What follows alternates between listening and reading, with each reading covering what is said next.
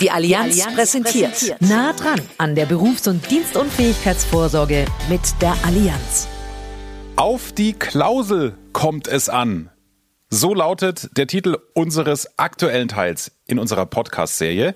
Und darüber spreche ich jetzt mit Philipp Wenzel. Philipp, grüß dich. Grüß dich, Axel. Hi. Sag mal, du bist, muss man ganz klar sagen, keiner unserer Allianz-Experten, die wir vorher und nachher in dieser Miniserie hören. Du bist unabhängig, du bist Fachwirt für Versicherungen und Finanzen, du bist Versicherungsmakler, also letztlich einer von Ihnen, liebe Geschäftspartnerinnen und Geschäftspartner. Du bist Fachautor und Blogger im Bereich Einkommensvorsorge, insbesondere zum Thema Beamtenversorgung und Deswegen bist du der ideale Gesprächspartner. Du warst selbst Beamter. Ist das alles so richtig? Alles so richtig. War Lehrer gewesen. Lehrer, welche Fächerkombination? Deutschgeschichte. Ah, also das Labern liegt dir da quasi auch schon im Blut, ne? Kann man so sagen. Und ich frage dich auch nachher ab. Ne?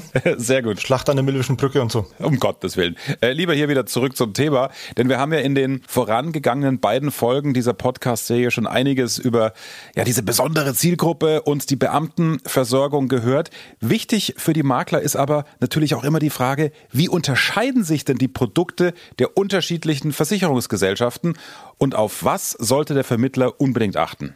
Ganz genau, das ist wichtig. Und wie auch schon der Titel heißt, auf die Klausel kommt es halt an. Okay, und das heißt im Detail was?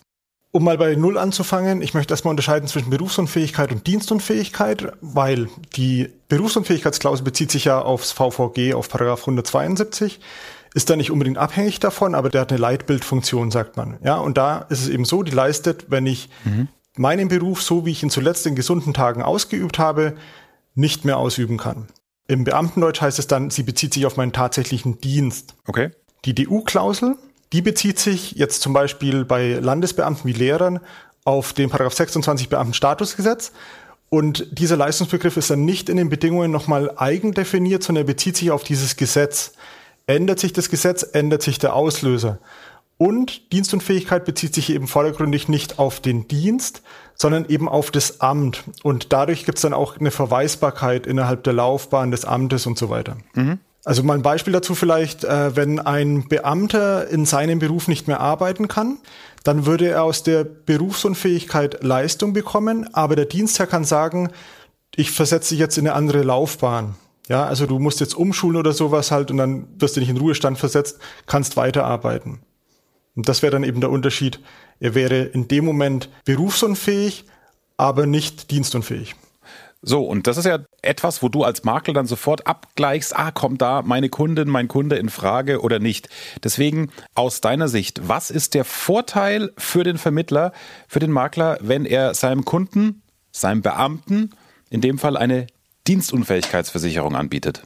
Der Vorteil für die Vermittler ist natürlich dann im Leistungsfall. Das ist auch der gleiche Vorteil für den Kunden übrigens nebenbei gesagt. Ja. Bei einer echten Dienstunfähigkeitsklausel ist es so, wir sprechen juristisch dann von einer unwiderleglichen Vermutung.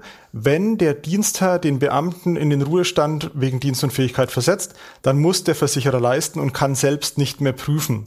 Dadurch hat dann der Vermittler nicht das Problem, dass er wie beim BU-Leistungsfall dann eben Gutachten erbringen muss, Tätigkeitsbeschreibungen ausfüllen muss und so weiter und so fort, sondern einfach hier ist die Ruhestandsversetzung, hier das amtsärztliche Zeugnis, jetzt gibt's die Leistung. Mhm. Hat auch den großen Vorteil natürlich, weil das Schlimmste, was einem passieren kann als Vermittler, ist, dass ich jemand eine BU verkaufe und ich bin ewig kompetent in der Beratung und alles mögliche Zeug, alles super, ich bin toll.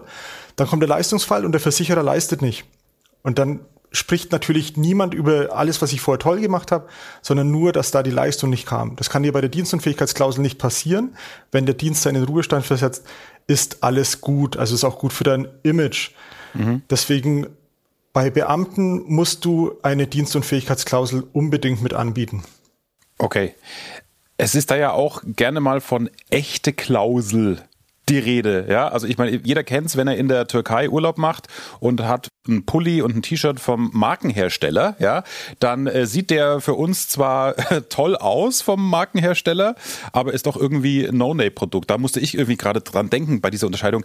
Was ist denn jetzt eine echte Klausel und was ist eine unechte Klausel? Also bei den Türkei-Fälschungen ist es mir klar, hier bei dieser Geschichte nicht. Ich denke auch, dass der Unterschied jetzt ungefähr so ist, dass du dann halt an dem Emblem im Nacken irgendwie siehst halt, was steht da drauf und daran kannst du erkennen, ob es echt ist oder nicht. Es sind Kleinigkeiten. Also wieder juristisch gesehen halt, die echte Klausel leistet bei der Ruhestandsversetzung und der Versicherer hat kein Prüfrecht mehr. Dann gibt es eine fast echte Klausel. Da heißt dann, der Versicherer leistet, wenn der Beamte ausschließlich aus gesundheitlichen Gründen in den Ruhestand versetzt wird. Wenn es nicht ausschließlich ist, muss er nicht leisten. Also darf er dann prüfen, ob es vielleicht disziplinarische Gründe gibt. Ja, dass der Beamte halt nicht ganz lieb war und sowas und der Dienstler sagt, naja, den werde ich los. Oder wirtschaftliche Gründe, wie es halt bei der Post zum Beispiel war. Und das ist eine fast echte Klausel. Bei den unechten Klauseln ist es so, dass der Auslöser zweigeteilt wird. Du musst dienstunfähig sein und deswegen in den Ruhestand versetzt werden. Also ist die Ruhestandsversetzung nicht mehr der Nachweis, sondern ein Teil des Auslösers.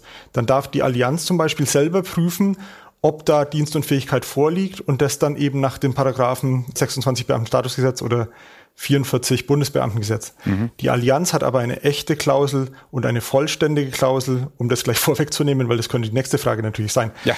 Es gibt vollständige und unvollständige Klauseln. Die einen gelten nur für Beamte auf Lebenszeit. Das ist eine unvollständige Klausel. Und bei den vollständigen Klauseln gelten sie auch für Beamte auf Widerruf, also im Referendariat und Beamte auf Probe. Mhm. Man merkt schon, es ist ganz wichtig, da im Detail Bescheid zu wissen. Deswegen machen wir auch diese Serie hier für Sie in dieser Tiefe.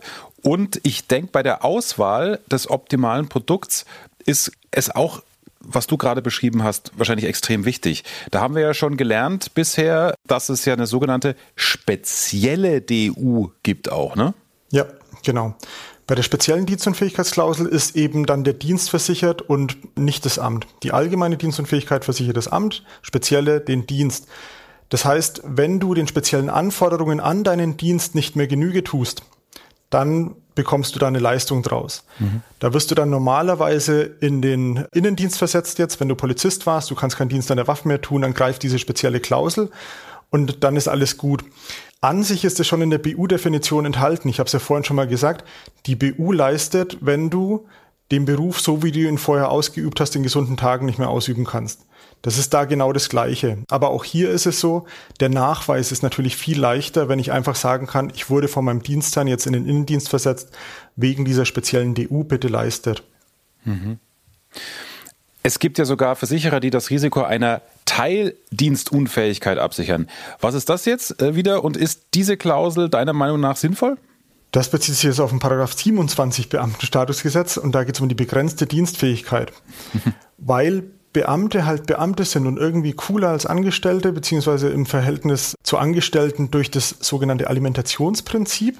Ja, Alimentationsprinzip bedeutet, dass der Beamte kein Entgelt für seine Leistung bekommt, das hätten wir schon denken können irgendwie, ja. sondern eben für seine treuen Dienste eine Alimentation erhält. Und daraus ergibt sich auch das Mindestabstandsgebot. Das hat jetzt nichts mit 1,50 Meter zu tun, sondern der Beamte muss immer besser versorgt sein als ein Angestellter. Deswegen bekommt er, wenn er begrenzt dienstfähig ist und in Teilzeit arbeitet, einen Zuschlag. Und der Zuschlag beträgt mittlerweile in den meisten Bundesländern 50 Prozent von dem, was er vorher verdient hat und dem, was er jetzt verdient. Okay. Wenn also ein Beamter nur noch zu 60 Prozent arbeitet, bekommt er 60 Prozent der alten Besoldung weiter, plus die Hälfte von den 40 Prozent, das sind 20 Prozent, so gut ist Mathe bei mir auch noch, obendrauf. Also bekommt er, wenn er 60 Prozent arbeitet, 80 Prozent seiner Besoldung. Das ist jetzt natürlich mathematisch eine Lücke, dass ich sage, dem fehlen 20 Prozent zu vorher, aber keiner von uns ballert jeden Monat 100 Prozent von seinem Gehalt raus. Oder sollte man zumindest nicht, wenn man es vernünftig macht. Ja. Also ist es keine Lücke, die wirklich meine Existenz bedroht. Und in meinen Augen ist es nur notwendig, was zu versichern, was wirklich die Existenz bedroht. Deswegen ist es in meinen Augen eine Teildienstunfähigkeit abzusichern, beziehungsweise begrenzte Dienstunfähigkeit, wie es richtig heißt, musste nicht versichern. Okay. Und jetzt, auch wenn du nicht bei der Allianz bist, äh, du kennst natürlich die Allianz-Produkte eben auch, die der anderen Versicherer.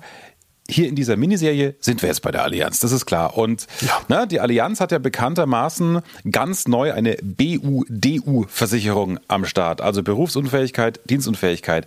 Jetzt mal unter uns. Mhm. Also ich habe dir jetzt auch nichts vorher überwiesen für dieses Gespräch, aber versuch's mal so objektiv wie möglich. Ähm, wie findest du dieses Produkt? Ohne erstmal in die Bedingungen zu schauen und da irgendwie ins Detail zu gehen. Die Allianz kennt man schon so, ja, ist ein großer Versicherer, ist der größte in Deutschland und man kann da einige so eine Stellen halt, ne? Also die unterstützen natürlich den falschen Fußballverein, das kann ich dir aus Nürnberg halt, ne? Die Bürger Nürnberger kann ich sagen, das ist falsch, was die da machen, ja. das ist total blöd. Ja, Aber hilft nix. wenn die jetzt Geld in die Hand nehmen und sagen halt, wir bringen ein neues Produkt raus, dann wäre es total bescheuert zu denken, halt, jetzt bringen die ein Produkt raus und das machen sie schlecht. Mhm. Ja, weil dann bringt es nämlich gar nichts, weil bei der Dienstunfähigkeitsklausel ist halt so, wenn du eine fast echte oder eine unechte hast, dann kannst du es ehrlich gesagt auch gleich bleiben lassen halt. Ne? Deswegen ja, die haben eine echte und vollständige Klausel gleich an den Markt gebracht und die misst sich gleich mit den Top 3 am Markt. Also es gibt ungefähr mittlerweile vier Anbieter am Markt, die eine echte, vollständige Klausel haben, wo alle Obliegenheiten, alles sauber gelöst ist.